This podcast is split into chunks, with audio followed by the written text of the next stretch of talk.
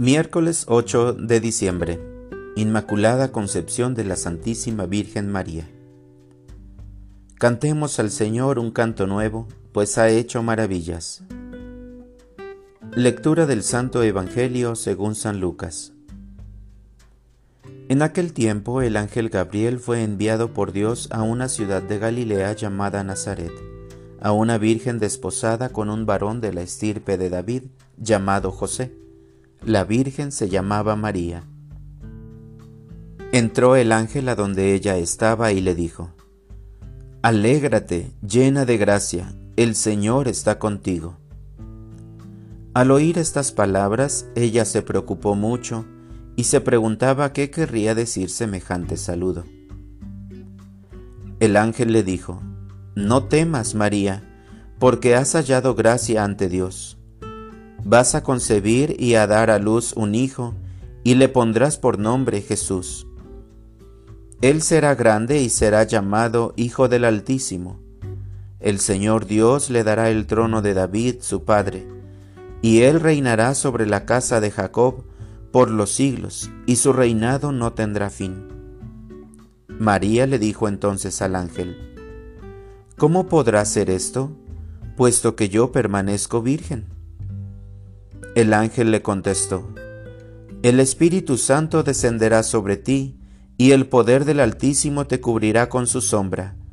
Por eso el Santo, que va a nacer de ti, será llamado Hijo de Dios.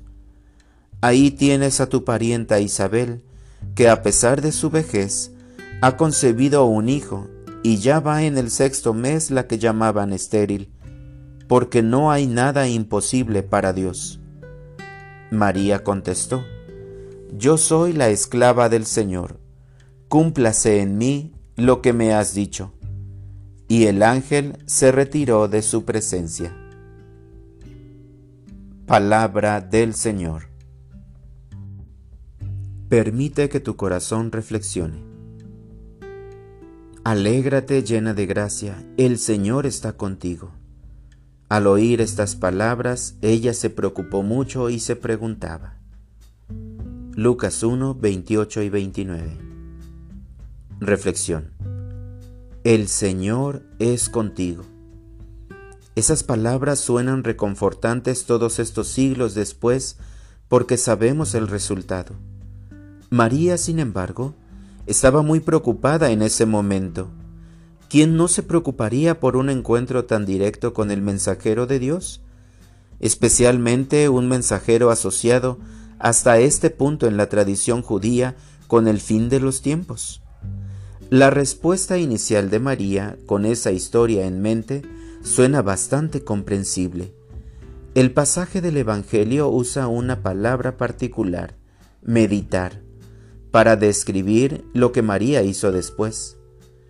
Una palabra similar se utiliza para describir la respuesta de María a los pastores que visitaron a su hijo recién nacido y dijeron que un ángel le había revelado que era el Mesías y el Señor. La reflexión se describe a menudo como una actividad mental. Puede significar que una persona sopesa el valor de algo al considerarlo seriamente otra definición que presta atención al corazón es quizás mejor.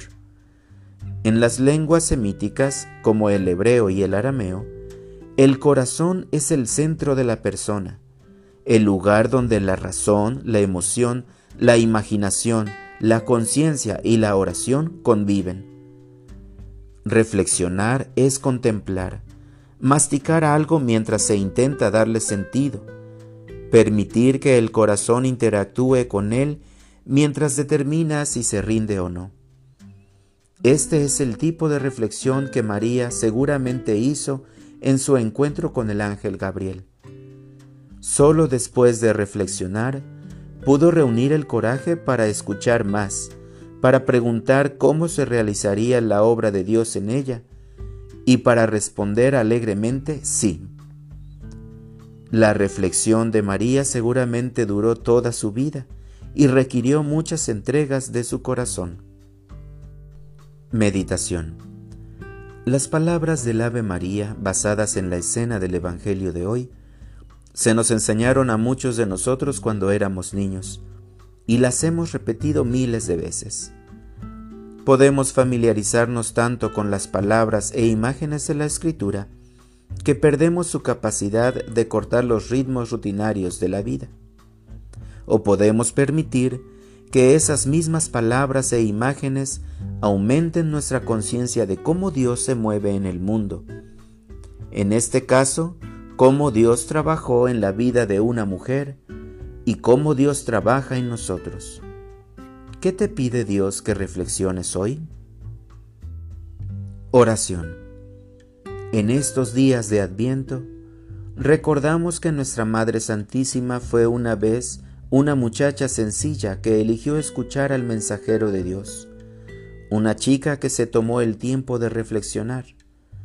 Ayúdanos, oh Dios, a reducir la velocidad lo suficiente para escuchar tu voz y en silencio poder reflexionar sobre tus palabras.